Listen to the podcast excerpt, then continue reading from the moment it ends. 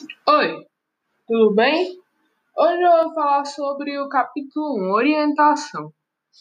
Então, muito tempo atrás, antes de criarem a bússola, eles tinham que saber de algum jeito onde eles estavam indo para não se perder.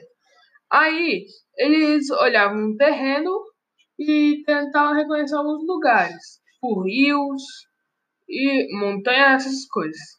Aí, só que às vezes as pessoas queriam ir muito, muito, muito, muito longe. Uh, meio que isso não dava certo para as pessoas querem ir muito longe, porque elas acabam se perdendo. Aí inventaram.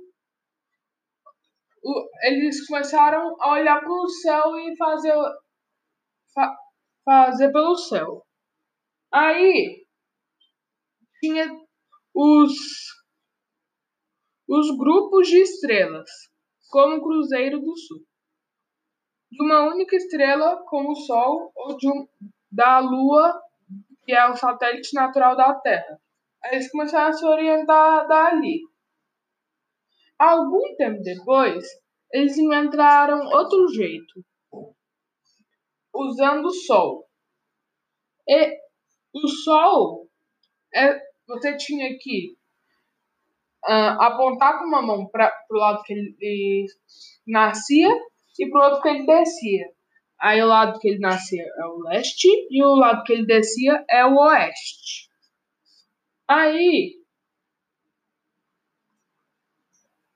Hum, eles começaram a não se perder mais tanto igual antes. Mas aí depois ele, eles criaram a bússola uh, que elas seguem os polos. O, o norte é no. O, a bússola vai seguir o polo norte. O polo norte. É.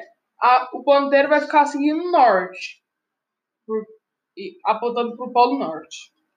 Aí, algum tempo depois, inventaram a rosa dos tempos. A rosa, quer dizer, a rosa dos ventos. E o e outro negócio lá que eu esqueci o nome. Aí. Aí ficou muito mais fácil depois de, dele se, local, de se localizar. Porque a bússola e a roda dos ventos o outro já ficaram fácil. Porque a roda dos ventos é tipo uma bússola, só que diferente. Aí depois, muito tempo depois, inventaram o GPS. Que aí é quase impossível, é quase impossível de perder. Que ele começa de um receptor de GPS, ele vai na comunicação entre receptor GPS e satélite artificial, aí depois ele vai do, do receptor até a, os, os satélites e depois vai no GPS. Fim.